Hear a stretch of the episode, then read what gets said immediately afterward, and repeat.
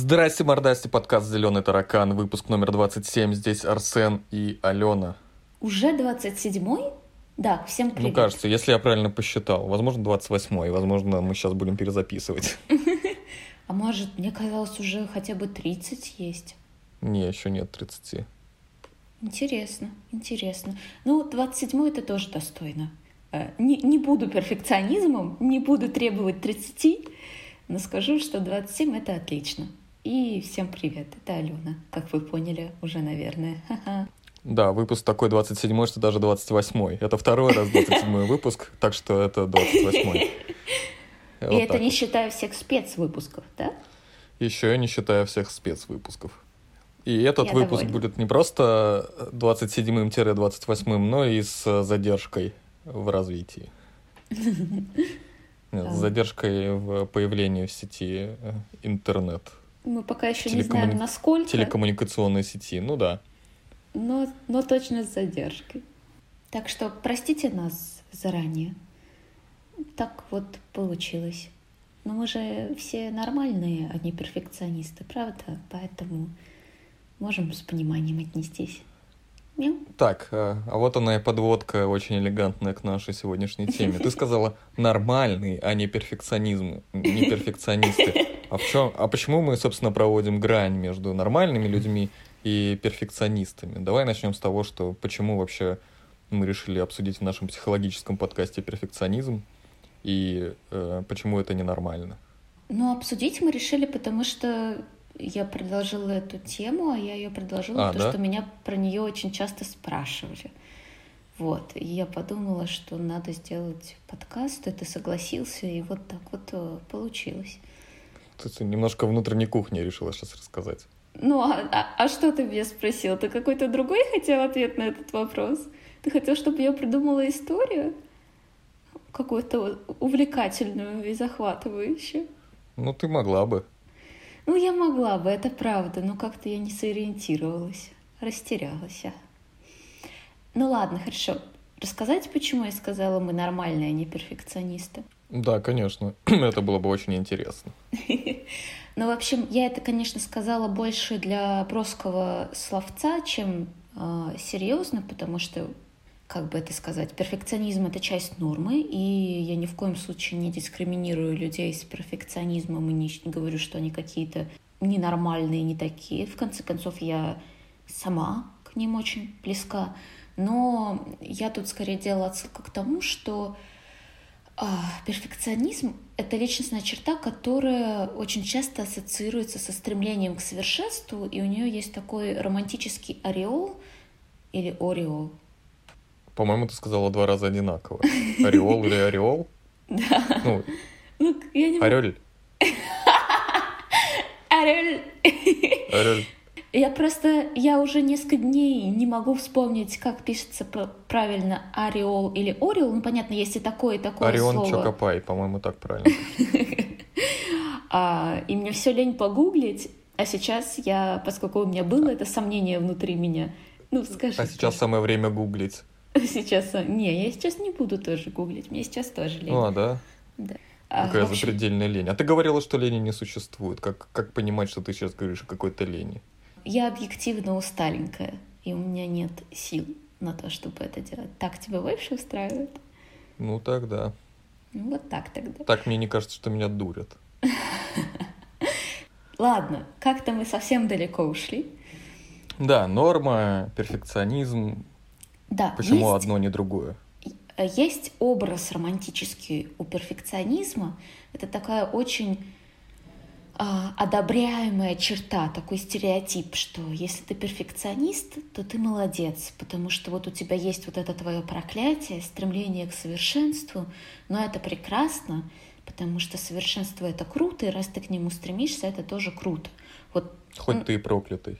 Вот есть такое ощущение? Это, я, я это придумала или ты разделяешь это Нет, ощущение? нет, поскольку я сейчас э, нахожусь в некотором э, поиске работы, то мне в силу этого поиска приходится читать некоторые требования к кандидатам.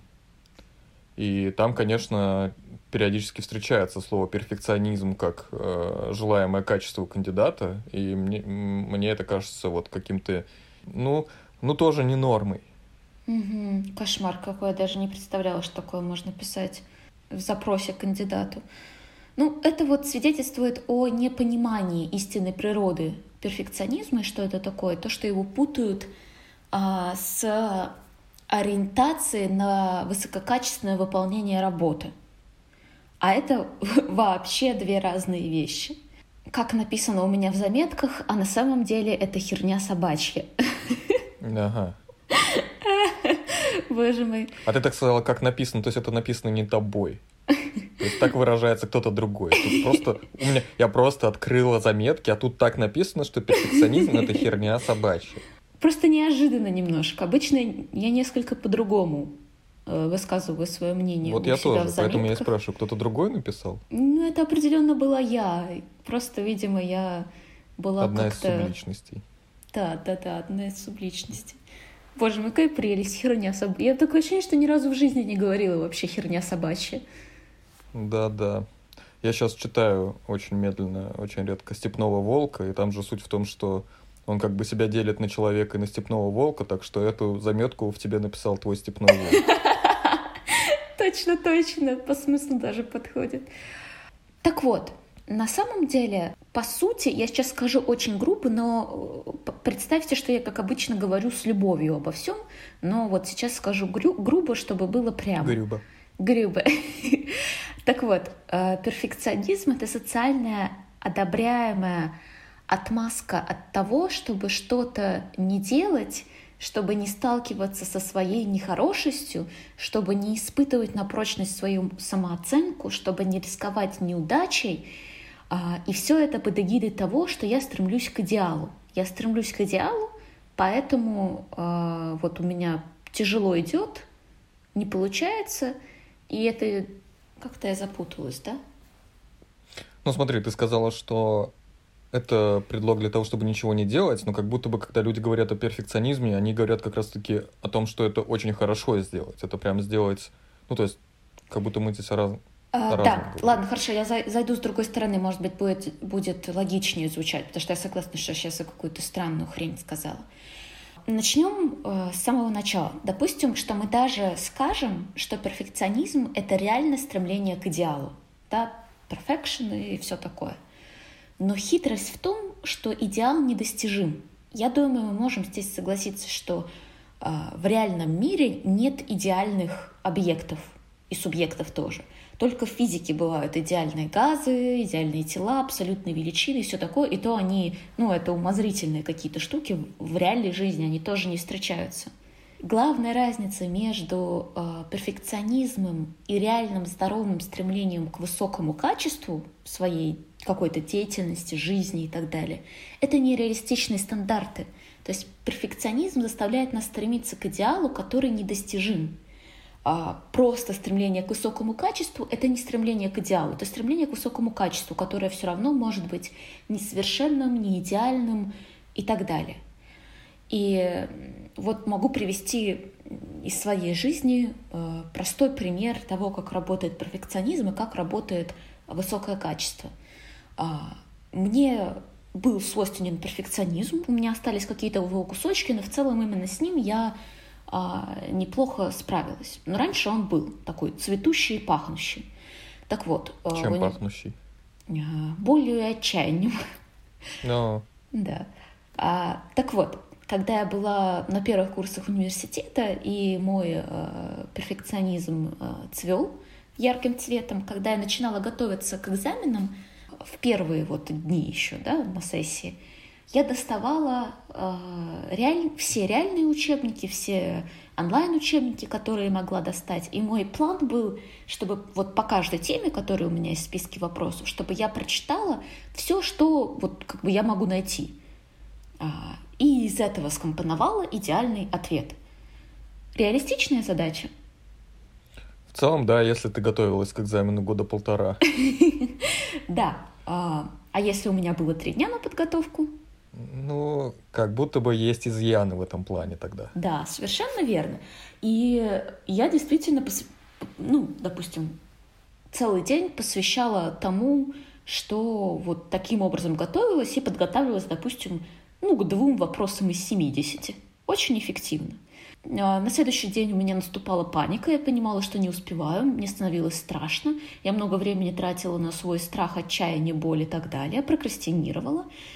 И потом в последнюю ночь перед экзаменом я наконец смогла отпустить свои нереалистичные, нереалистичные завышенные стандарты и подготовиться, как все люди делают, ну, допустим, по одному-двум учебникам, да. А может быть, вообще по готовым ответам, которые прислал предыдущий курс. А, так тоже бывало. И сдавала, и нормально, и все в порядке. То, то конечно, что я сейчас а, а, приоткрываю завесу уровня своей подготовки, э, это, конечно, интересно. Но в свое оправдание могу сказать, что это были первые курсы, которые мало имеют отношение к консультационной, консультативной психологии. Это там э, история, философия, анатомия, э, матстат и все такое. Так вот, это перфекционизм. Это когда из-за стремления к идеалу я на самом деле саботирую свою работу и в результате все равно делаю плохо, но с кучей, э, ну и неплохо, а допустим так же, как я бы сделала, если бы у меня не было перфекционизма, но с кучей э, болезненных чувств по дороге. Когда же я уже э, была чуть-чуть более подлеченная и, например, в магистратуре готовилась э, к курсам, к которым тоже можно готовиться бесконечно, э, я выбирала там два-три источника максимум. Ну, у меня там и времени было много, потому что к ним заранее можно готовиться. Но несмотря на большее количество времени, где, казалось бы, есть пространство для перфекционизма, я все равно существенно уменьшила количество источников. И вот готовилась уже так. Ну и, разумеется, я не умерла по дороге, я очень хорошо сдала, и все было в порядке, и все довольны. Вот. Ты молодец. Ой, спасибо, да, я напрашивалась на комплимент. Могу даже я про... Ой, ну вот, у меня была такое, такая отличная возможность похвастаться тем, насколько процентов из ста я написала свои ГОСы, а там был какой-то высокий процент, но я не помню его точно. Так вот, неотъемлемые компоненты именно перфекционизма, опять-таки не стремление к высокому качеству здорового, а именно перфекционизма, это то, что мы уже обсудили, нереалистичные идеалы, при этом по дороге к этим нереалистичным идеалам еще высокая критичность, то есть постоянное самоунижение, преследование и тому подобные вещи. Это фокус на результате, не на процессе, не на себе, не на окружающих, а вот на морковке. Причем эта морковка, она очень далеко. Ну, как знаешь, как на удочке морковку вешают перед осликом, и вот это типа его цель. Ага. Догнать морковку, и он поэтому бежит. И вот точно так Т- же... Теперь понял, к чему ты. Ага. И точно так же у перфекциониста, вот точно так же, как э, эта морковка недостижима для ослика, также и результат недостижим для перфекциониста, поскольку э, допустим, даже если он достигается, к нему потом предъяв... ну, его еще и еще еще удаляют намеренно, да, какие-то дополнительные требования а, до выставляя. Слушай, а бедный ослик, а его не сводит с ума то, что он морковку никогда гнать не может? Слушай, я надеюсь, что в ну, реальной жизни так серьезно. не делается. Это обычно сюжет из мультипликационных каких-то. Да. А ты что, никогда не сталкивался с осликом морковкой? Нет, ну я думал, что мы про реальную жизнь говорим. Я думал, что это реально, ну, типа, зачем ты ему вешается. Я просто ни разу со слайми не общался, ну, в смысле, с животными. Э, ну, и я не знаю, как это происходит. Может быть, это ре- реальность. Я просто точно знаю, что э, как бы считается не очень хорошим играть лазерной указкой с котами и да. песиками у себя дома, потому что э, у них наступает фрустрация из-за того, что они гоняются, гоняются, гоняются Точно. и никак не могут поймать. Ну, типа, и в конце концов это, ну, ну, типа не на следующий день, но если это долго продолжать, то как бы кот немножко может ну, сойти с ума. О, боже. Да, это очень логично, тоже когда-то это слышала, но совершенно забыла об этом. Поэтому если бы мне прямо сейчас, ну, до того, как ты это сказал, предложили лазерную указку, скорее всего, я и котика, я бы ей воспользовалась. Но больше нет. Постараюсь не забыть. А, кстати, про морковку и ослика еще я недавно смотрела фильм, я не помню, как он называется, но это, короче, какой-то зомби-апокалипсис с Мартином Фрименом, и он там пытается спасти свою, свою дочку маленькую, грудную, и, угу. но его уже укусили, а там долго развиваются симптомы. И поэтому он, о боже, пришел Осирис и лижет микрофон. Да, ну пока только нюхает. А, очень лапа. Так вот, и Мартин Фриман выкрутился так, что ребенка он посадил, ну, как бы вот э, в такой рюкзачок специальный для детей на свою спину и прикрепил туда палку, на которую повесил мясо человеческое, я думаю. И поэтому, когда он обратился в зомби, он видел это мясо и шел за ним и не отвлекался на ребятенка за своей спиной. И так шел, шел, пока не пришел это все дело в Австралии происходило, пока не пришел к аборигенам, которые вернулись к натуральному виду существования и справились с зомби-апокалипсисом и спасли его дочурку. Вот, хэппи Я тут вспомнил про древний видос, где девочку спрашивали, кто твой папа, и он говорит, это злой человек, а почему злой человек? И он говорит, что он приходит домой, орет на мать, типа, мясо давай, давай мясо. И я подумал, что для этого отца тоже было бы очень неплохо вешать перед ним просто стейк, пока он идет там это по коридору где-нибудь, чтобы он не спрашивал, где мясо, мясо давай, а вот оно мясо прямо перед тобой. Так вот, мы уже обсудили а, несколько главных компонентов перфекционизма. Это нереалистичные идеалы, высокая критичность, а, фокус на результате и о, боже мой. Ты специально, да, это делаешь, чтобы меня... Нет, он просто трется о ноутбук и э, всячески хочет, чтобы его погладили. О, приступ нежности. Кот, пару слов. Я какая-то маленькая часть меня ждала, что он сейчас реально что-то скажет. Так вот, возвращаясь к главным компонентам э, перфекционизма. Следующий компонент — это страх неудачи. То есть э, страх неудачи стоит во главе вообще любой деятельности перфекциониста. Перфекционист э, не то чтобы хочет достичь идеала, он просто не может вынести мысль, что он не достигнет идеала. Это разница, а, ты улавливаешь разницу между этими двумя состояниями? То есть это более-менее. Это не желание к, не такое желание, мотивированное интересом, какой-то энергией или еще чем-то, а это желание от страха. А как мы уже... Что его наругают, что ему скажут, что он несовершенный, что... Короче, что это плохой, страх столкнуться да, с критикой. Да, да, да, что его перестанут любить, что его отвергнут. И все вот это, вот эти все прелести жизни. И как мы знаем уже из прошлого подкаста про КПТ, а, мотивация негативная э, и в целом негативное подкрепление, оно плохо воздействует на живое существо. Во-первых, это гораздо менее эффективно, чем положительное. Во-вторых, это ну, как бы постоянная жизнь в страхе, она плохо воздействует на психику. Аппетит ухудшается, сон ухудшается и очень много всего остального. Так вот, и, естественно, из этого страха неудачи вырастает большая толстая прокрастинация, которая вполне логично здесь образовывается, поскольку э, я не хочу идти в это будущее, оно неизвестное. Я не знаю, облажаюсь я там или нет. Если я облажаюсь, мне из-за моей высокой критичности и фокусе на результате будет очень-очень больно. А вероятность того, что я облажаюсь, высока, потому что я поставил себе нереалистичные идеалы. И поэтому я не хочу узнавать. Мне проще не ходить туда. Мне э, вспоминая наш подкаст про самосаботаж, а это все про сам перфекционизм, это отличный пример самосаботажа. Там у нас был пример про то, что проще проспать интервью, чем пойти на него. Э, интервью, ну, на работу. Собеседование. Собеседование, точно. А, и это вот здесь, мне кажется, очень понятен этот механизм. Мне ужасно больно столкнуться с тем, что меня могут э, не взять Хотя ладно, это какой-то другой, там про внешнюю оценку, а не про свою. Да?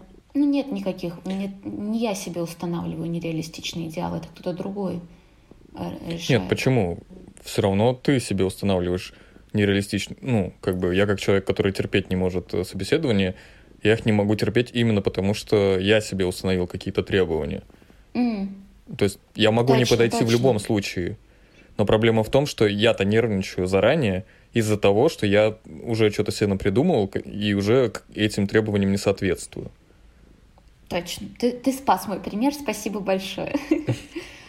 То есть э, основная токсичность э, перфекционизма лежит в том, что он не про то, чтобы достигнуть успеха, а про то, чтобы избежать неудачи.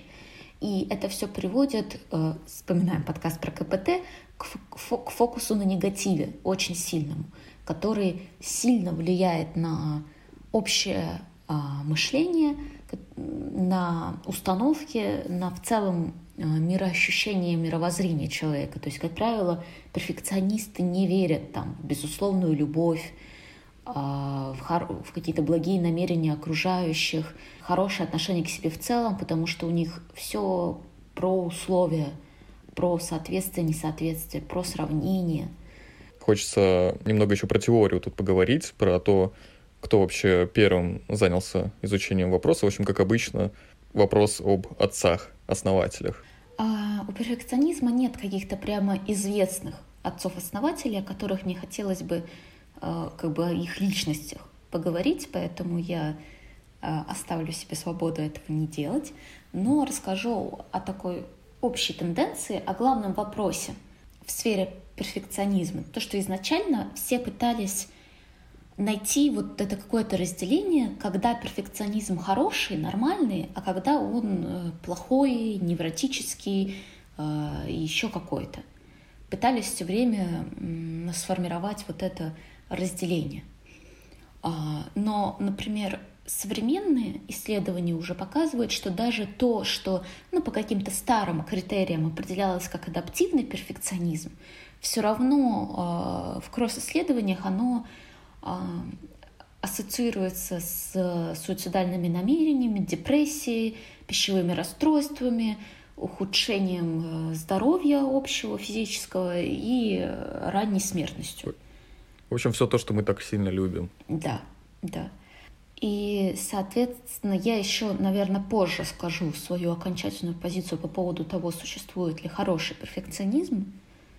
А, а пока продолжу про различные теоретические аспекты его изучения. Пытались разобрать э, перфекционизм, какие у него есть составляющие, на то, что есть перфекционистские стремления и перфекционистские, как бы это назвать, я просто знаю, как по-английски, ну, допустим, назовем это озабоченностями. А по-английски как это? Concerns. Ну, какие-то ну, это как раз про страх, да, про отвержение и все остальное. И предполагалось, что вот эти стремления перфекциониста, перфекциониста они как раз-таки положительные, а вот, э, вот, эти, вот эта озабоченность, она приносит негативные какие-то аспекты. Но опять-таки здесь все как-то ненадежно, потому что если мы подумаем о стремлениях перфекциониста, то опять-таки это стремление к идеалу, а идеал, как правило, нереалистичный. Если бы... Тут просто вопрос семантики. Если это стремление не к нереалистичному идеалу, а к конкретной, понятной и реалистичной цели, то это априори не перфекционизм, потому что это не про идеал, это просто про э, вижу цель, иду к ней, если можно так. Целеустремленность. Да, целеустремленность, а, ориентацию на высокий результат — это как бы правда другие вещи. Потом еще выделяли несколько видов перфекционизма по тому, кому предъявляются требования. То есть можно их предъявлять к себе, можно предъявлять их э, к другим людям. И есть еще такая штука, как социально обусловленный перфекционизм, это когда не ты сам к себе предъявил нереалистичные идеалы, а кто-то в твоем окружении или, например, общество в целом предъявило эти нереалистичные идеалы к тебе. И мы можем достаточно активно это наблюдать в современном мире со всеми нашими соцсетями, фотками пафосными, создающими иллюзию успешного успеха и тому подобными штуками. Например, еще социально обусловленный перфекционизм бывает про конкретные профессиональные сферы. Например, а, про врачей или про архитекторов, особенно, ну вот какие-то профессии, где риски очень большие, да, где риск несовершенства — это безопасность, это жизнь другого человека, то там может быть очень-очень высокое давление по поводу очень-очень высоких результатов, которые не всегда одновременно... Можно понимать а, почему хочется, чтобы вот такие были высокие стандарты, но при этом вопрос их реалистичности, он очень-очень шаткий. Ну и, конечно, все эти истории про родителей, которые очень высокие стандарты предъявляют к своим детям, там про учебу, про выбор профессии, еще про что-то. Вся история про то, как мы должны выглядеть, какими должны быть наши тела, и все вот это, это тоже про э, обусловленный обществом перфекционизм. Ну, там достаточно много проявлений. И мы, наверное, еще об этом говорим, поговорим в теме того, как появляется вообще у нас перфекционизм. Едем дальше. Мы уже частично косу, коснулись каких-то признаков, по которым так или иначе можно понять, э, перфекционист ли ты или просто целеустремленный. Но если э, приводить какой-то более конкретный чек-лист, то что бы ты там назвала? Я немножко уже упомянула, конечно, да, когда компоненты перечисляла, но мне кажется, мы там немножко отвлекались, так что можно просто... На кота. Да, конкретным списком э, перечислить еще раз и чуть более подробно. Очень часто у перфекционистов, не то что очень часто, всегда у перфекционистов встречаются уже известные нам ошибки мышления.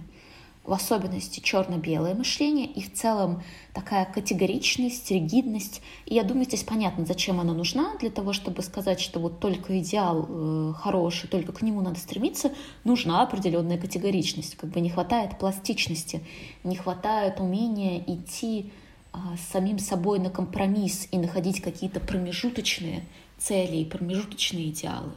А, Все логично. Кроме того, это, конечно, как мы уже обсудили, суперкритичность. А, Причем она по-разному может быть там только к себе или к себе и к остальным, но это такая прямо токсичная критичность, прямо такая определенная эстетика злобности и плохого отношения к себе. И я здесь опять-таки, я не критикую перфекционистов за критичность, я просто по себе знаю, а, до каких глубин можно опускаться в процессе а, нелюбви к себе, когда ты перфекционист и не достиг идеала. Кроме того, это огромная роль страха, как мы это уже обсудили. На всякий случай повторю, потому что мне кажется, это важные мысли я делаю что-то хорошо не потому, что я хочу сделать это хорошо, и мне круто в процессе, и мне все это нравится, а потому что я боюсь сделать плохо или недостаточно хорошо и получить наказание или не получить поощрение.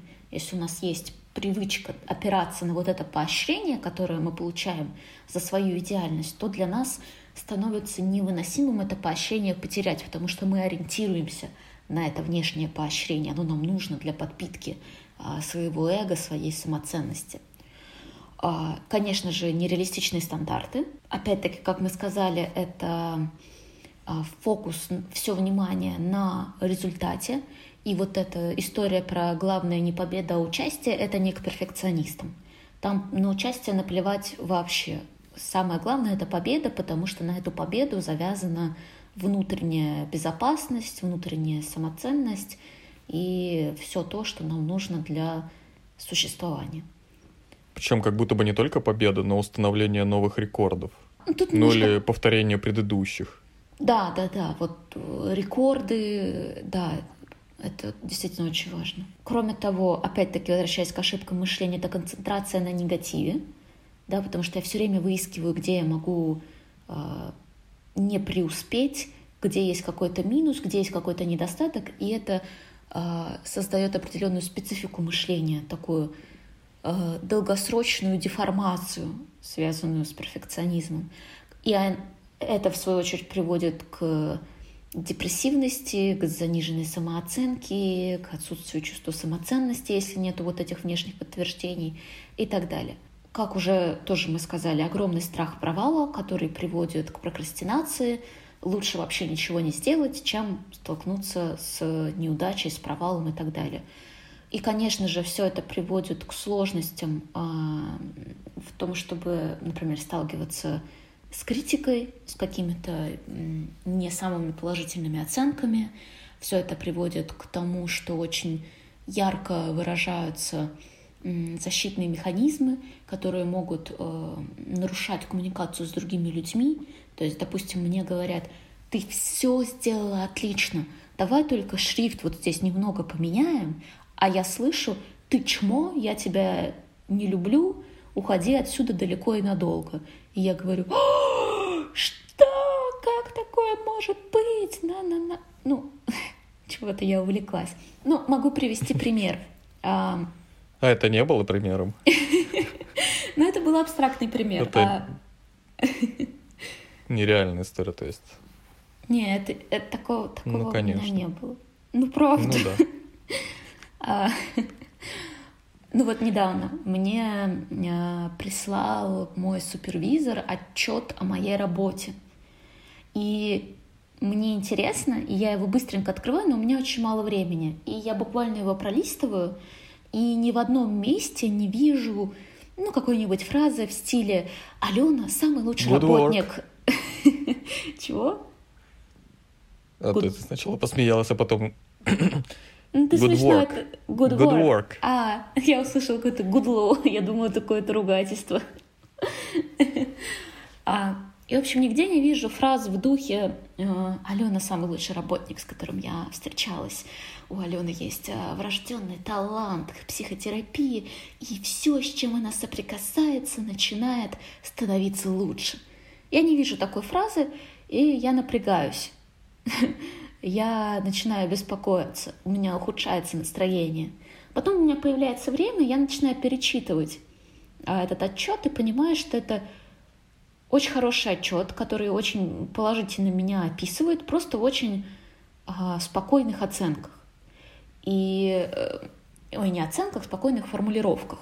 То есть там угу. нету вот таких пышущих фраз. И этот пример это про остатки моего перфекционизма и именно про потребность э, в сильном подкреплении позитивном. И когда я его с ним не сталкиваюсь, у меня мое эго, оно чуть-чуть ему страшно становится. Но когда, но это именно происходит на фоне того, что это быстро, это неосознанно, да, как раз-таки у меня там подключаются мои какие-то глубинные э, процессы, да, неосознаваемые. А когда я делаю это на осознанном уровне и подключаю э, логику, да, адекватное мышление, то все становится в порядке. У меня проходят все эти чувства, и я снова довольный э, хомячок. Какие примеры э, могу такие конкретные привести того, как происходит перфекционизм? Ну, например, э, у кого бывало так, что надо написать очень коротенький э, мейл э, кому-то, и вы его написали один раз, проверили, потом написали еще раз, и, в общем, так незаметно полчаса и пролетело. А в итоге так и не послали. Так и не послали. Да, и тут я начал плакать. Это правда немножко так звучало. Я, конечно, видела твое лицо, что, ну, оно абсолютно каменное, как обычно. Но, но по звуку было как будто это начал вспоминать. Но внутри я умер на этих словах. Ой. У меня так э, бывало раньше. Мне на втором курсе написать письмо научному руководителю для меня было настоящей пыткой. Я проводила очень много времени за этим. И сейчас у меня есть, э, точнее как, когда я только, ну вот, начала учиться на английском, и мне надо было писать имейлы на английском, вот там у меня это цвело и пахло, потому что ну, на русском я развила какую-то уверенность в своих силах, а вот на английском э, пока еще было не так. Я очень боялась, что будет какая-то тупая ошибка, или что я... Мне кажется, что так нормально писать, а на самом деле так ненормально, поэтому очень много перепроверяла. Сейчас просто, поскольку мне надо отправлять, я не знаю, в районе 10 э, писем в день, если я буду на каждое тратить полчаса, то мне будет не очень хорошо, поэтому я научилась вот это преодолевать.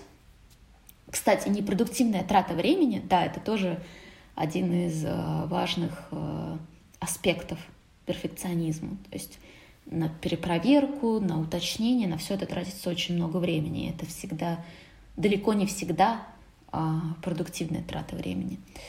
А, в общем, вот такой пример перфекционизма. Еще, например, то, что я вот я не знаю, оставишь ты этот пример или нет, про отсутствие пары баллов из ста в каком-то тесте, но это тоже пример перфекционизма. Если ты получил 98 баллов из 100, нормальная реакция — радоваться и быть очень сильно довольным собой. Реакция перфекциониста хм, 2 почему балла — не 110? Это... Да-да-да, почему не 110? Абсолютно верно.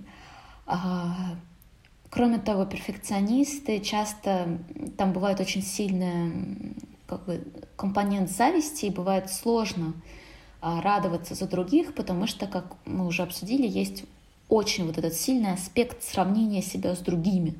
Потому что идеал недостижим, а вот быть лучше других вполне реально. И иногда происходит подмена понятий. То есть э, я даже, в общем-то, и не знаю, что такое идеал в этом конкретном вопросе. Но я точно знаю, что если это идеал, то он будет, то это значит, надо быть лучше, чем остальные. И запускается вот этот процесс. Тоже уже немножко касались, но, например, пропуск чего-то, где я могу получить какую-то оценку, и я не уверен, что эта оценка будет а, супер хорошей. У меня, например, а, тоже в университете была одногруппница, которая регулярно пропуск... не просто не шла на экзамены, а просто сразу, сразу шла на пересдачу, если она не подготовилась по своим суперстандартам при одновременном, ну, как бы, я думаю, все студенты знают, что очень по-разному может что-то случиться на экзаменах. Даже если ты не как-то идеально подготовился, там, ты можешь вытянуть тот билет, который тебе подходит. Может быть, преподаватель будет в хорошем настроении. Ну, там, в общем, экзамен — это такое поле неизвестности. Никогда точно не знаешь, как оно пойдет. И как правило, все всегда говорят, ну, надо хотя бы попробовать, да, надо... Да-да. Есть какое-то даже выражение, по-моему, да, на эту тему? Я не могу его вспомнить. Про экзамены? Да. Не, не знаю. Просто как будто бы была какая-то фраза, которую мы часто повторяли именно вот в этом контексте того, что надо хотя бы попробовать, да, вдруг повезет, ну что-то такое. Но, в общем, вот такое, например, поведение — это отличный пример перфекционизма, когда он сковывает, нев, невыносимо, да, это вероятность того, что я могу получить э, четверку или тройку, только пятерку. Если я не уверен в этом, то да ну нахер все это. Последний пример, который приведу, это, например, еще бояться увлекаться во что-то новое. Например, какая-то новая игра, какое-то новое хобби, увлечение, что-то, в чем я не уверен. Я, у меня нет опыта, казалось бы, логично. Ну, если не выиграю, так какая проблема? Я первый раз это делаю. Для перфекциониста это немножко по-другому. А, там есть сразу к себе завышенные ожидания, и поэтому лучше даже вот не соприкасаться с этим, лишь бы не столкнуться со своей неидеальностью. Ну и, как я сказала, уже а, большое количество времени уходит даже на самые а, какие-то простые вещи, больше, чем у других людей, у которых нет перфекционизма. Смотри, вот по моим личным ощущениям, такие истории, как вот синдром отличника, трудоголизм и педантизм, они как будто бы вот э, рука об руку идут с э, перфекционизмом. Но что вот ты скажешь? Это э, какие-то смежные понятия или это в другую степь все? Ну, у них абсолютно точно есть общие черты, причем с синдромом отличника я вот как не думаю, я не могу придумать, в чем конкретная разница с перфекционизмом. Ну, синдром отличника, mm-hmm. начнем с того, что это как бы не шибко официальное понятие. То есть, когда проводят исследования, исследуют перфекционизм, не исследуют синдром отличника. Это mm-hmm. более такое разговорное. И как будто бы это даже синоним.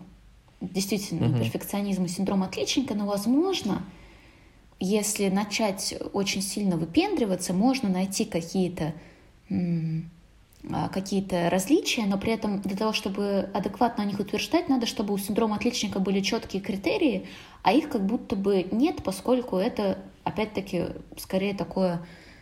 А, Обывательское. Ну, популярное, да, выражение, но не шибко научное. Ну, как бы могу профантазировать, что синдром отличника, отличник это школьник, школьник, он там на родителей сильно завязан, поэтому вот как раз-таки синдром отличника может быть в первую очередь обусловлен давлением извне, да, давлением э, от окружающих. А перфекционизм это уже по большей части, даже если он был обусловлен давлением извне, но это интернализу... ин... ин... интернализован, интер... Ой, короче, включенная в структуру своей личности черта. А что касается трудоголизма, то там есть внутри трудоголизма есть Э, кусочек перфекционизма. Но это не синонимы. То есть трудоголизм — это все-таки про зависимости. А педантизм — это тоже про личностную черту, и тоже у нее она как будто бы не сильно формализована в плане критериев, но определенно там есть элемент перфекционизма, просто как бы педантизм не обязательно разрушителен а, и болезненен, вреден да, для человека. А с перфекционизмом мы вроде уже практически разобрались, что это не слишком позитивная штука. А педантизм это может быть просто достаточно нейтральная а, личностная черта, которая не разрушает а, жизнь человека и не ухудшает ее качество.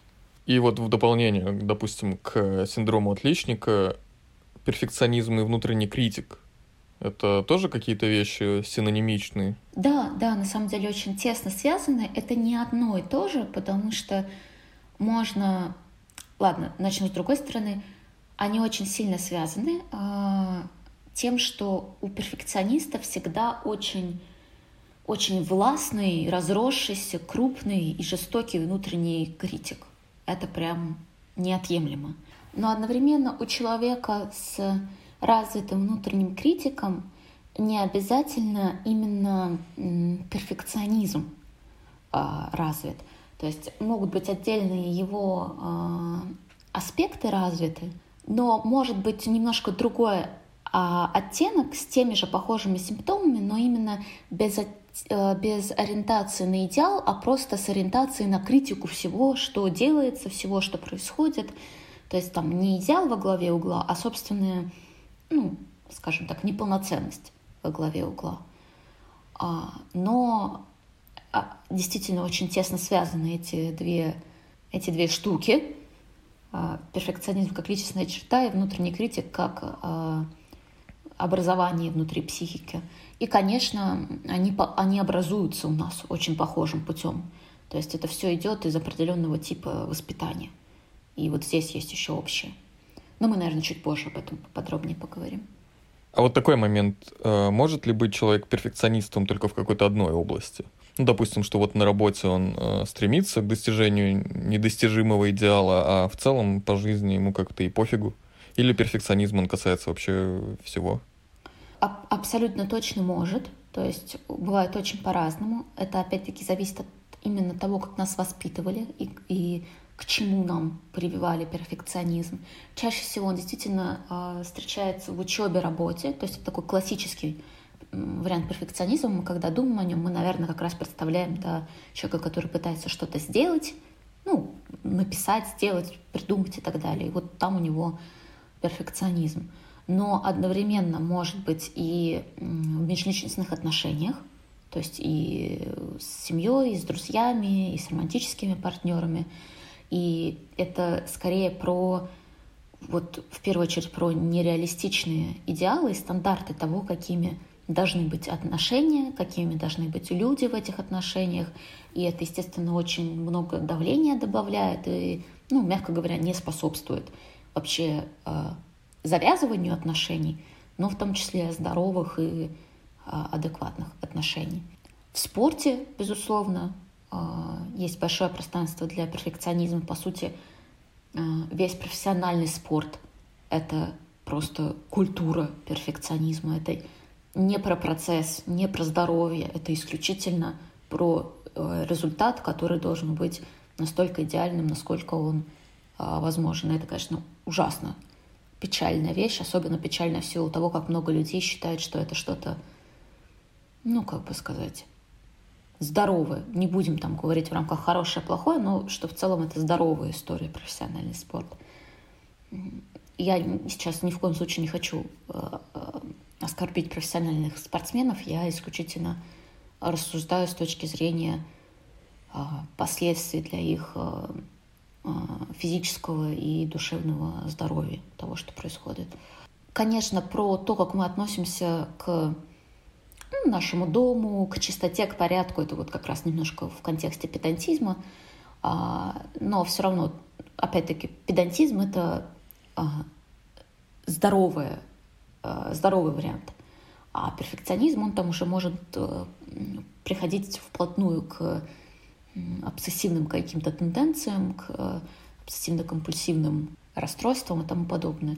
И опять-таки в какой-то личной гигиене, в здоровье, в питании, во внешнем виде, во всем этом мы можем выставлять нереалистичные идеалы и исследовать алгоритмы перфекционизма, которые мы уже обсудили. Вот как-то так. Ну, только в них. То есть, допустим, в... ты там супер тщательно следишь за внешностью, но, условно говоря, на работе не проявляешь э, какого-то особого рвения. Да, мне И кажется, наоборот. вполне... Ты супер рвешься на работе, но не следишь за собой. Да, мне кажется, вполне так может быть. Ну, например, если мы будем говорить про гендерные различия, по крайней мере, в каком-то недалеком прошлом не так часто предъявлялись требования насчет профессиональных успехов девушкам, но очень часто предъявлялись требования насчет того, как надо выглядеть. И, а, ну, например, сейчас я тоже здесь это преодолела, я спокойно могу не краситься и выходить куда-то, но когда я училась, когда я была в старшей школе, для меня мысль о том, что я могу не накрашенная и с немытой головой, э, и, допустим, не в, той же одежде, что и вчера прийти в школу, для меня это ну, абсолютно было невыносимо. И это было связано с теми стандартами, которые существовали вот в нашем микросоциуме. Именно в нашем классе так сложилось, что как-то мы вот так все подобрались, что мы установили очень жесткие правила на тему того, что одобряемо, а что нет, и как надо. И это, и это был, был вот такой конкретный перфекционизм, который был полностью сепарирован от остальных сфер. Это именно было про то, как надо выглядеть. То есть даже не про внешность, это отдельная была история, ну, в смысле, красивая, некрасивая, толстая, не толстая и так далее. Это именно про то, как надо было за собой э, следить. И это были очень э, жесткие стандарты. Действительно жестко. Или я помню, была какая-то такая подростковая комедия, как обычно э, в американских комедиях, что там есть э, группа злобных черлидерш, и там у них была самая злобная черлидерша, которая очень сильно контролировала, вот примерно по таким же правилам своих подруг, и что-то они там сидят, она замечает, что есть не идеально выбритые ноги у ее подруги. Она говорит, это что, щетина? Как ты могла это допустить? Ну и что-то такое, я не помню уже подробности. Почему-то мне запомнился этот момент. Подводя некоторый итог э, вот этой первой нашей теоретической части, перфекционизм это вот всегда плохо или есть ситуации, когда мы можем сказать, что перфекционизм это типа положительная черта? Смотри, моя позиция такая, что, во-первых, это точно не отклонение, это все в рамках нормы происходит. Это может приводить к отклонениям, то есть то, что началось как перфекционизм, может закончиться в силу еще дополнительных факторов, как, например, обсессивно-компульсивное расстройство. Но изначально перфекционизм — это в рамках нормы. Но если вводить черно-белое мышление и дихотомию хорошо или плохо, то я все-таки за то, что это не очень хорошо — потому что, а, как я уже говорила, я считаю, что то, что мы можем назвать здоровым перфекционизмом, просто не является перфекционизмом, это является чем-то другим, ориентацией на высокие достижения. А то, что является именно а, перфекционизмом, то есть а, основная черта — это ориентация, стремление к идеалу, то это всегда не классная история, потому что она человека сильно мучает и приводит к болезненным последствиям. И именно поэтому это не классно. И это не значит, что если вы услышали, что у вас есть признаки э, перфекционизма, это не значит, что вы какой-то не такой, что вы плохой, ненормальный и так далее. Нет, это вообще про другое. Э, это скорее про то, что так сложилось, что у вас развилась черта, э, которая вам может немного или там чуть больше, чем немного мешать. И это никак не надо себя оценивать в связи с этим. У нас у всех есть разные черты, которые нам как-то мешают, как-то нас мучают. Единственное, о чем можно подумать, это что, что я могу сделать, да, как я себе могу помочь. Но ни в коем случае не надо здесь э, еще по этому поводу себя критиковать, да, приносить еще один вот этот слой критики. Это точно не поможет и абсолютно точно будет незаслуженно, потому что а, не вы сделали себя перфекционистом это не было вашим осознанным решением. Это про то, как, э, нас воспитывали, как мы развивались. Ну тогда и поехали дальше по поводу воспитания и развития. Откуда вообще гены у перфекционизма? Это как раз-таки, это именно что воспитание или это э, передается с генами? Короче, как мы становимся перфекционистами, в какой момент? Это в первую очередь воспитание. Безусловно, можно рассуждать о том, какие врожденные характеристики способствуют ну, как бы более благодатной почве для укрепления а, перфекционизма. Но на самом деле это будет спекуляция, потому что в первую очередь дело а, в воспитании. А, когда ребенок оказывается в ситуации, где он не получает достаточное количество безусловной любви, он начинает пытаться заслужить любовь, потому что любовь ребенку очень сильно нужна. Как мы это обсуждали в нескольких наших подкастах, а, маленький ребенок, он не может выжить самостоятельно. То, чтобы ему выжить самостоятельно, ему нужны взрослые. И ему нужны гарантии, что эти взрослые будут о нем заботиться. Любовь — это вот эта гарантия.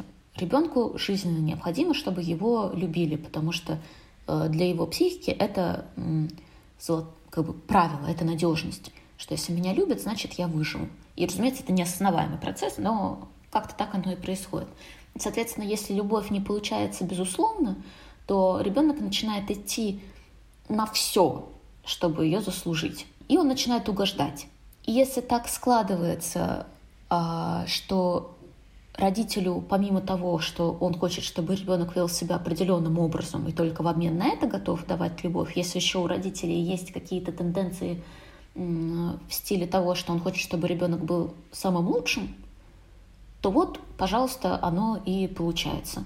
А, родителям одобряется и вознаграждается любовью поведение, где ребенок как минимум старается быть самым лучшим. А зачастую старание, оно как бы ну, тоже засчитывается. То есть не обязательно всегда быть суперотличником, но, по крайней мере, можно сидеть ночами, и родитель будет видеть, что ты, э, ну, сидеть ночами, делать домашние задания, готовиться, а, и родитель будет видеть, что ты, по крайней мере, туда стараешься. Это будет одобряемым поведением. Просто у нас же, ну, реально есть объективно разные, да, какие-то способности к чему-то, ресурсы и так далее. И кто-то ну, с одним и тем же, да, вот этим стремлением к тому, чтобы угодить своей хорошестью родителю, кто-то, у кого-то получается быть отличником, а у кого-то может не слишком получается быть отличником, но, по крайней мере, он демонстрирует, что он старается. А почему родителям э, может хотеться, чтобы их ребенок был лучшим? Это, во-первых, это может быть просто такая наследственная история про то, когда это наследственный перфекционизм, он передается с поколения в поколение, уже не слишком задумываешься, а как бы зачем оно надо, собственно, ты просто это делаешь. А, это какая-то такая базовая установка. Кроме того, есть истории про самоутверждение да, за счет ребенка, когда ребенок воспринимается как продолжение себя, и как бы если я стараюсь быть самым лучшим, то и он должен стараться быть самым лучшим, потому что если он будет не очень хорошим, то значит это что-то про меня говорит. И таким образом все это сводится к тому, что ребенок старается стремиться к этому идеалу, чтобы получить самое важное для себя – любовь. И сначала это про, только про родителя, а потом идет расширение на всех людей. То есть продолжается «я должен быть идеальным для того, чтобы в целом получать любовь, принятие и так далее, и не получать отвержение». И таким образом закрепляется вот эта такая исковерканная стратегия, потому что как мы уже обсудили, идеал не он недостижим. Плюс, если в детстве мы получаем за все это действительно любовь и принятие, то во взрослости оно как бы немножко по-другому работает. Уже нет... Э, иногда, конечно, бывает какой-то родитель, который за нами ходит и нас хвалит за нашу за наш самоотверженный перфекционизм. Но, как правило, мы остаемся сами с собой и сами со своим перфекционизмом. Нам больше никому не нужен. Людям нужны результаты вокруг нас, людям нужна адекватность, еще что-то. Но им не нужны наши отчаянные, мучительные попытки э, догнать морковку. А мы продолжаем, потому что мы другого не знаем. Мы, мы просто не представляем, что можно по-другому. Мы привыкли делать именно вот так. Так оно и происходит, если вкратце. Продолжая тему жести, к каким осложнениям может прийти, привести перфекционизм? Вот, например, панические атаки, зависимости, различные тревожности, в том числе социальные тревожности. Это вот все оттуда, из-за перфекционизма? То, что ты перечислил, определенно а, может а, сопутствовать а, перфекционизму и вырастать из него, не обязательно только из него, да, но это определенно связанные вещи. И в целом перфекционизм, согласно исследованиям, является фактором риска для очень многих психиатрических историй. В первую очередь это обсессивно-компульсивные расстройства или расстройства личности – а, это различные пищевые расстройства, как ты сказал, да, социальная тревожность, а, кстати, тоже а, трудоголизм, суицидальное поведение, самоповреждение, различные зависимости химические, там, алкогольные, наркотические, депрессия – а, и в целом психосоматика тоже, различные нарушения, ну, просто физического здоровья. И, как я уже сказала, тоже исследования показывают, что смертность выше среди перфекционистов. В общем, полный комплект, очень много всего замечательного, но надо понимать, что, опять-таки, если вы сейчас нашли у себя какие-то признаки перфекционизма, это вообще не значит, что вот вам грозит все то, что я перечислила. Это все очень сильно зависит от а, степени. От обычного классического перфекционизма, который, в общем-то, есть хотя бы в какой-то степени практически у каждого из нас в современном мире, до обсессивно-компульсивного расстройства очень-очень длинная дорога. То есть только из-за этого у вас не будет обсессивно-компульсивного расстройства. Очень важно это понимать, потому что мы можем начинать паниковать, еще больше себя критиковать в эти моменты, и опять-таки ничем хорошим это не заканчивается. А, я не знаю, может ли это здесь э, поддержать и успокоить кого-то из наших слушателей, но вот вы можете прислушаться ко мне. У меня есть, у меня были очень яркие э, перфекционистские тенденции, а, они хорошо поддались э, терапии, которая у меня была, и стали значительно меньше, они у меня есть, но там ни о чем вот из того, что мы перечислили, речи в моем случае не идет. И все под контролем, и я надеюсь, что я ну, не слишком рано умру, но, конечно, я не могу этого знать. Ты сказала, что практически у всех в современном мире есть перфекционизм. То есть перфекционизм — это черта современного человека? И если да, то почему так? Исследования говорят о том, что да, действительно, процент перфекционистов в обществе в последние 30 лет в последние 30 лет очень сильно увеличился. И э, можно спекулировать на тему того, с чем это связано, но мне кажется, в первую очередь, это связано с давлением э, вот этой глобализации социальной в плане того, что соцсети дают нам возможность видеть то, как люди живут по всему миру, и соревноваться со всем этим миром. То есть мы теперь, условно, раньше нашими главными... Мы сравнивали себя с соседями, может быть, с коллегами, ну, еще с кем-то, с подругой детства. А теперь же мы себя одновременно сравниваем и с Анджелиной Джоли, и еще с кем-то. И, естественно, это, ну, как бы неадекватное сравнение. Разные возможности в разных местах. Да, сравнивать возможности людей я не знаю. Я не, я не хочу приводить конкретные страны, потому что я тогда как-то оскорблю ту страну, которую я как бы поставлю на э, низкое какое-то место. Поэтому, ну, я думаю, мы, мы все можем пофантазировать на эту тему, да, какие есть возможности там и здесь, там, в странах с какой-то развитой социальной системой поддержки, там, предоставления образования, медицинского обслуживания, еще чего-то, и в странах, где этого нету. А, Например, в России. А, ну да, да, это, это правда. Поэтому, да, огромное давление социальных сетей, огромное давление большого количества информации, которую мы как будто бы все должны знать, и все должны все уметь, понимать. Ну, даже с той же психологией. Да, все уже знают, что такое перфекционизм. И как будто бы появляется это давление, что если мы все знаем, что это такое, то мы все должны с ним справиться. Но это так не работает это лишь приводит к еще более сильному перфекционизму. Для того, чтобы справиться с перфекционизмом, надо по-хорошему пойти в терапию, ну, либо, если нет возможности идти в терапию, то э, потихонечку, полигонечку в течение нескольких лет, например, э, работать с этой темой самостоятельно с помощью ну, какой-то информации из открытых источников и потихоньку с этим работать. Это не так, что вот по щелчку пальцев, да, это можно изменить. Тогда самое время как раз коснуться вопросов терапии, как лечиться, какие советы можешь дать э, в рамках избавления от перфекционизма? Я бы сказала, что с, с перфекционизмом отлично работает КПТ, потому что очень многое из перфекционизма, оно кроется в том, как мы мыслим, да, и в тех как раз-таки ошибках мышления, которые у нас есть. И это вот отучивать себя от этой категоричности, от черно-белости, от нереалистичных целей, от э, сравнения, а, стараться возвращать себя в здесь и сейчас, разговаривать с собой, спорить с, различными негативными мыслями, а, которыми возникают. Ну и в целом а, несколько таких моментов. Это постоянно оценивать то, что я делаю. Это вот я следую нереалистичным идеалам и как бы своим вот этим неосознаваемым тенденциям, которые я уже, я надеюсь, после этого подкаста вы немножко поймете, да, как это работает, и вам будет легче понять, что с вами происходит. Соответственно, а, задавать себе вопросы и оценивать то, что происходит со мной в моменте, и спрашивать себя, а, адекватно ли то, что я делаю, продуктивно ли я использую свое время, пытаюсь ли я удовлетворить требованиям несуществующего идеала, или я там правда рационально делаю что-то, что мне надо. Конечно же, ставить реалистичные цели, Э, реалистичные критерии, стандарты, требования к себе, к окружающим, еще к чему угодно.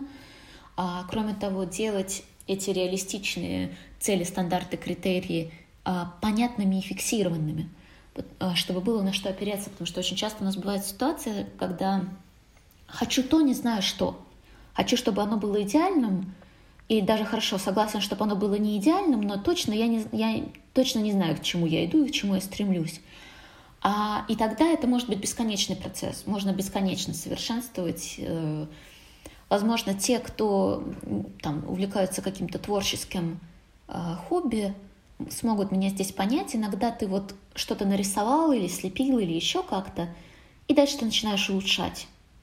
И в какой-то момент ты улучшаешь до того, что уже стало хуже. Уже потерялась там, например, легкость, естественность и так далее. очень важно остановиться. Очень важно, чтобы вот был четкий, понятный конец, к чему я иду. Ну, точнее, не конец, а цель, да. Кроме того, да, как я сказала, работать с мыслями, вот с этой смыслительной жвачкой, когда постоянно я требую от себя всего больше, постоянно себя критикую и так далее. И тоже вот с этой критикой себя, как мы обсуждали в подкасте про субличности, это диалог с внутренним критиком, учиться общаться с собой, с добротой, поддерживать и хвалить себя. Э, я не устаю это повторять, потому что это критически важно. критически. В том плане, что если мы продолжаем с собой общаться как со своим рабом, как будто бы мы Люциус Малфой, а мы сами у себя Добби, который что-то должен сам себе... Блин, запуталась в этой метафоре. Надеюсь, вы поняли, да? В общем, без уважения, если к себе относиться, то будет очень сложно исправить вот эту суперкритичность, которая неотъемлема от э, перфекционизма. Это реально важно. Общаться с собой с добротой и уважением очень-очень-очень-очень сильно важно. И, кстати, еще хороший метод — это не стесняться опираться на других людей и просить их помочь останавливаться, потому что со стороны перфекционизм, он гораздо заметнее, чем изнутри, когда ты перфекционизм. И можно прямо просить там, вот у меня есть такая история, можешь, пожалуйста, мне говорить, когда у тебя создается ощущение, что я уже перестал делать э, адекватные какие-то действия, а вот ушел в перфекционизм. И сошел с ума. Да. А, и это, вот этот взгляд со стороны может быть очень полезен. Ну и понятно, что надо с, как бы сказать, с осторожностью выбирать человека, к которому вы обращаетесь, то есть второго перфекциониста, просить э, помогать вам с вашим перфекционистом не самое логичное решение. То есть э, в идеале, чтобы это был кто-то более-менее адекватный, кто сам не страдает э, перфекционизмом. Как то есть так. завести себе психолога на поводке. А, ну, например, я, я думаю, что несмотря на то, что да, как будто бы психологи не должны, в целом особо чего-то конкретного не должны говорить, но если бы мой клиент спросил меня, я вот как бы не совсем понимаю, перфекционизм это здесь или нет. Я бы, конечно, сначала спросила, а что, ну, какие, на что ты сам опираешься, какие у тебя есть варианты здесь, но потом я могла бы сказать, что, ну, вот, как мне кажется, вот так и вот так, потому что взгляд со стороны, он правда важен. А, это не значит, что он должен быть определяющим, но это может быть одним из источников информации, на который мы опираемся. По крайней мере, я ну, искренне ну, в это верю. Вменяемый взгляд со стороны, конечно. Да, конечно. Но, знаешь, иногда и невменяемый взгляд со стороны может принести какую-то интересную информацию о себе, просто потому что он будет а, сильно другим. Что-то почитать, может быть. Я здесь а, посоветую книгу, которую я уже советовала в другом подкасте, и расскажу два... Ты в какой-то другой подкаст ходила? Нет, я в, в другом выпуске нашего подкаста, я извиняюсь. Хм. А, хм. И расскажу два мини-анекдота. В общем, я столкнулась с тем, что я только одна, а, только одна книга пришла ко мне в голову, и это книга «Дары несовершенства» Брене Браун. Я уже, кажется, в подкасте про самопринятие, не в подкасте, в выпуске про самопринятие ее рекомендовала. И здесь она тоже очень хорошо укладывается, ну, думаю, понятно почему. Но осознав, что я только одну книгу могу порекомендовать и не знаю ничего конкретного, я решила погуглить. А мало ли, я забыла о чем-то, и я найду какую-то книгу, про которую, по теме, которая знаю, что она хорошая. И а, на сайте какого-то книжного магазина, ну вот книги по теме перфекционизм, и какие-то книги, которые я ну, не читала, я их листаю, и там на каком-то седьмом месте э, была книга «Парфюмер» Зюскинда. И для тех, кто не знает, это книга про маньяка-убийцу, который создавал ароматы на основе мертвых рыжеволосых женщин и все пытался найти идеальный э, аромат. И мне кажется достаточно э, забавным. Он действительно был перфекционистом, ну, уже дошедшим до несколько более серьезных э, изменений в личности, но база, да. Я понимаю логику, по которой эта книга была включена в этот список, но, на мой взгляд, это очень, очень-очень э, забавно. И вторая еще там была книга, которая называлась «Перфакционизм». И «фак» — это английское слово «фак». И угу. меня это почему-то так поразило. Я не знаю. А, в общем, я, я понимаю автора этой книги. Я тоже, когда придумываю название для своих постов, я очень сильно пытаюсь извратить так, чтобы... хочется. Ну, да, да, да, чтобы кому-то захотелось это прочитать. Я думаю, что в день, когда мы будем выкладывать подкаст в сторис, э, скорее всего, будет э, ссылка на тест э, на перфекционизм. Так что заходите, проверяйте, проходите тест. И вот. Мяу. На этом будем прощаться, а то Алена сегодня еще не писала. Эй! Ты, ты чего меня спалил? Как Ладно, так Алена пописала сегодня уже. Ну, это ложь наглая.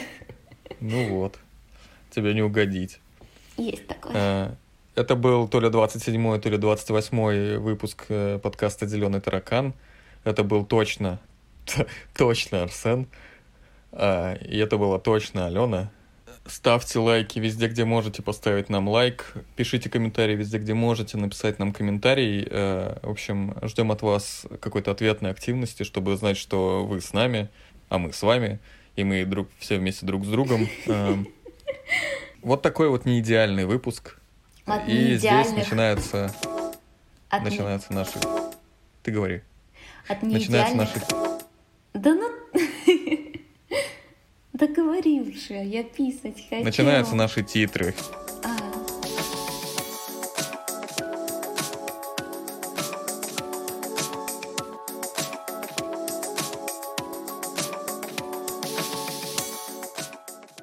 Ла-ла-ла-ла, ла-ла-ла, ла-ла-ла-ла, ла-ла-ла, ла-ла-ла.